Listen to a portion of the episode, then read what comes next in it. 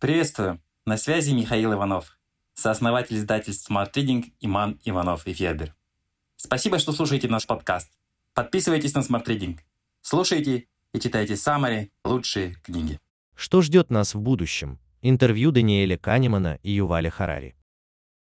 Историк и футуролог, автор книг «21 урок для 21 века», «Сапиенс», «Краткая история человечества», «Homo Deus», «Краткая история завтрашнего дня» Юваль Харари и Даниэль Канеман, психолог, лауреат Нобелевской премии по экономике, автор бестселлера «Думай медленно, решай быстро», в марте 2021 года обсудили глобальные тренды, которые определяют будущее человечества. Мы посмотрели увлекательную беседу двух выдающихся мыслителей современности и сделали саммари с самыми интересными, на наш взгляд, моментами. Каким будет мир после пандемии? Юваль Харари. Трудно сказать определенно. Существуют разные потенциальные сценарии выхода из пандемии. Это не предначертано судьбой, а зависит от наших решений. Мы можем, например, отреагировать на пандемию глобальным взаимодействием, и мир станет более открытым для сотрудничества. А можем конкуренцией, изоляцией и еще большим национализмом. Сейчас многие обсуждают, как экономика будет восстанавливаться после пандемии. Это может быть U-образное или V-образное восстановление. Но вероятнее всего, оно будет К-образным, что-то резко пойдет вверх, а что-то вниз. Туризм рухнул, а цифровая экономика растет как никогда раньше. Одни страны и регионы выйдут из всего этого более мощными, а другие – банкротами. Даниэль Канеман. Мы склонны думать, что в мире происходят лишь те события, о которых нам известно. Но это события западного мира. А наше будущее, историю 21 века будет определять Китай. То, что будет происходить в Китае, очень важно для США, где усиливается неравенство в благосостоянии и власти, где демократия становится фикцией, где все отравлено властью денег, не в смысле коррупции, а за счет поддержки избирательных кампаний. Каков оптимистичный сценарий будущего человечества? Юваль Харари. Оптимистичный сценарий, если власть не будет сосредоточена в руках меньшинства, элиты. Неважно, человеческой или иной элиты. Важно, чтобы технологии приносили пользу нам, а не большим корпорациям и тоталитарным правительствам. У нас всегда есть выбор. Одна и та же технология может использоваться для создания различных политических систем. С помощью технологий 20 века можно было создать режим нацистской Германии или демократический режим США. Не было особой технологической разницы между Германией при Гитлере и Америкой при Рузвельте. И разница между Северной и Южной Кореей не технологическая. Даниэль Канеман. Идея безусловного базового дохода вряд ли получит поддержку, потому что большинство миллиардеров против. Та же Ребекка Мерсер никогда ее не поддержит. Хорошо, что хотя бы некоторые миллиардеры благородны. Баффет, Гейтс, основатели Google. Но концентрация власти в руках нескольких людей – подрыв основ демократии. Чему стоит учить детей? Юваль Харари. Это зависит от того, кто вы и где живете. В некоторых местах нужно учить детей программированию, там, где это важно. А если вы живете в другом месте, вам лучше научить ваших детей стрелять из Калашникова, потому что в ваших краях это важнее, чем умение программировать. Мы не знаем, каким будет мир в ближайшее время, например, лет через 20. Если вы жили в средние века, вы тоже не знали, что произойдет через 20 лет. То ли викинги нападут, то ли монголы. То ли чума случится, то ли землетрясение. Но вы, по крайней мере, знали, что в целом жизнь будет прежней в том, что касается рынка труда и навыков, которым важно обучить детей. Выращивать пшеницу, уметь скакать верхом и печь хлеб нужно было вне зависимости от вторжения монголов и викингов и даже в случае чумы и землетрясения. В этом можно было быть уверенным. Но если мы задумаемся о жизни через 20 лет, мы не сможем представить, каким будет рынок труда и какие навыки будут нужны. Даниэль Канеман.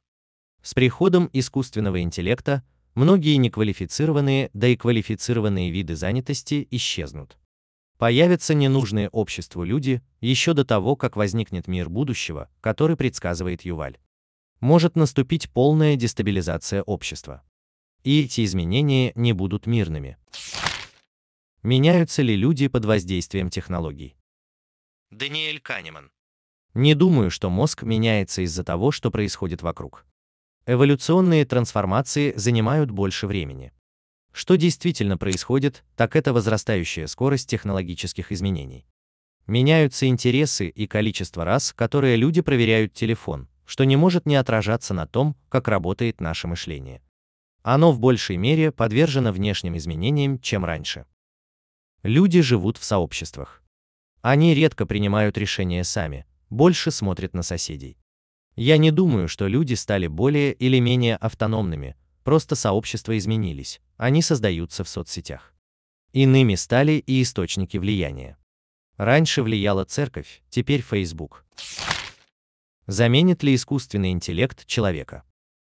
Даниэль Канеман. Люди будут сопротивляться этому. Мы можем представить, что искусственный интеллект дает юридические советы после того, как в него загрузят прецеденты, что робот ставит более точные диагнозы, чем врачи. Однако сложно вообразить, что искусственный интеллект может вести бизнес лучше, чем бизнес-лидеры. К тому же бизнес-лидеры так просто не уступят искусственному интеллекту, и вообще человеческий разум добровольно не сдастся. И все это может привести к непредсказуемым последствиям. Юваль много писал о преимуществах и опасностях искусственного интеллекта и о том, что будущие события непредсказуемы. Ясно одно, кризис не за горами. Меня часто спрашивают, почему я все еще интересуюсь людьми, когда искусственный интеллект наступает. Да потому что он пока еще находится за пределами моей жизни. В настоящий момент есть вещи более опасные, чем искусственный интеллект. Если люди смогут взломать биологию и начнут менять гены, это будет доступно одним и недоступно другим. Вероятность подобного усовершенствования человека еще до того, как нас заменят киборги, то, к чему мы абсолютно сейчас не готовы. Сложно предсказать, как государства будут с этим справляться. Юваль Харари. Как историк, я скептически отношусь к технологическому детерминизму. Нельзя сказать, поскольку у нас есть определенная технология, исход будет таким. Так не бывает. Обычно эти истории рассказывают люди, которые хотят такого исхода. Они говорят, что он неизбежен из-за технологий. Но это не так. В XIX веке крупные магнаты угольной и металлургической промышленности говорили людям, нам необходим детский труд. Это новая экономика, при которой восьмилетние дети должны работать в шахтах, а не ходить в школу. Если мы этого не сделаем, сделают немцы и победят нас. Но парламенты США, Великобритании и Германии издали законы, что дети должны учиться, а не работать. Сейчас мы понимаем, что страна и экономика выигрывают от того, что восьмилетние дети ходят в школу, а не в угольную шахту. Но это сейчас очевидно, а в 1860-70-х годах шли дебаты, и некоторые люди заявляли, что все должно быть иначе из-за индустриальной революции. Могут ли люди изменить мир к лучшему без технологий? Юваль Харари. В мире происходят позитивные изменения, в этике, морали, социальном взаимодействии. Я живу в Израиле и знаю, что все еще идут войны. Но уровень насилия в современном мире ниже, чем когда-либо в истории. Люди научились принимать лучшие решения. Со времен Хиросимы не было новой мировой войны. А феминистская революция – крупнейшая революция в обществе. Много веков происходили разные революции – экономические, политические, промышленные. Но одно было неизменным мужчины доминировали. И вдруг за короткое время, менее чем за век, все коренным образом изменилось и, что более всего меня радует, все прошло мирно. Феминистки не ставили гильотины на площади, не ссылали людей в ГУЛАГ. Это пример того, как можно быстро, мирно и без изобретения новых технологий изменить мир к лучшему. Даниэль Канеман. Мое мнение не слишком отличается от того, что говорит Юваль, поскольку мы опираемся на одну и ту же информацию. Все меняется, это непрерывный процесс. Вопрос лишь в том, как соотносится скорость позитивных изменений со скоростью возникновения опасностей. И многое зависит от того, оптимист вы или пессимист. Оптимист видит все в одном свете, а пессимист везде обнаруживает угрозы, а все улучшения кажутся ему незначительными. В чем заключается самый большой вызов для человечества? Юваль Харари. Атомная война – страшная угроза, но никто не хочет, чтобы она началась. все задаются вопросом, как ее предотвратить. То же самое с изменениями климата. Их все боятся, никому не нужна экологическая катастрофа. Все это не нравится даже тем людям, которые говорят, что это миф и ничего не случится.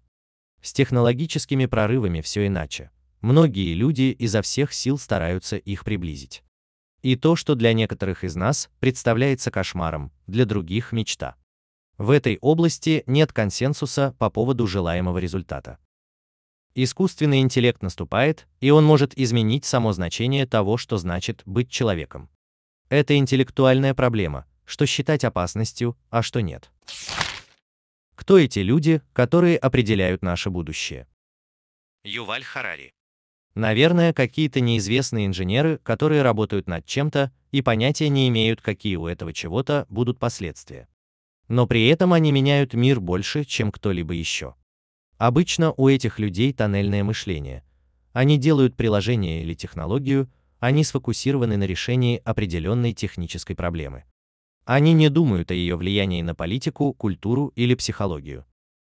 Даниэль Канеман. Когда меня спрашивают, кто самые важные люди сегодня, я отвечаю, понятия не имею.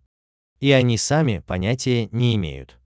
А в будущем люди будут показывать на них и говорить. О, это те самые знаменитые разработчики.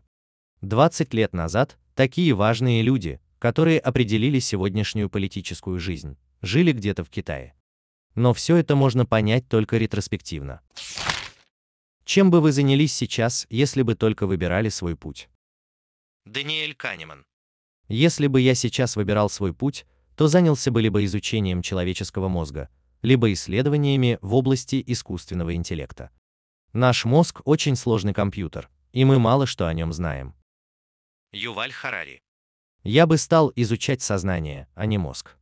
Мозг сам по себе не так важен. Это лишь дверь в сознание. Вопрос в том, кто первым сможет взломать человека, искусственный интеллект или мы сами. Если это будет искусственный интеллект, то игра закончится. Я думаю, нам нужно лучше разобраться в своем сознании, чтобы защитить себя. Это действительно единственная потенциальная защита. Smart Reading – Summary на лучшие нон-фикшн книги в текстовом и аудиоформатах. Еженедельное обновление. Подписывайтесь на сайте smartreading.ru. У нас отличная новость. До 30 апреля подпишитесь на тариф бессрочный, и мы отправим вам новинку – книгу «50 привычек успешных людей» в инфографике. Успейте подписаться.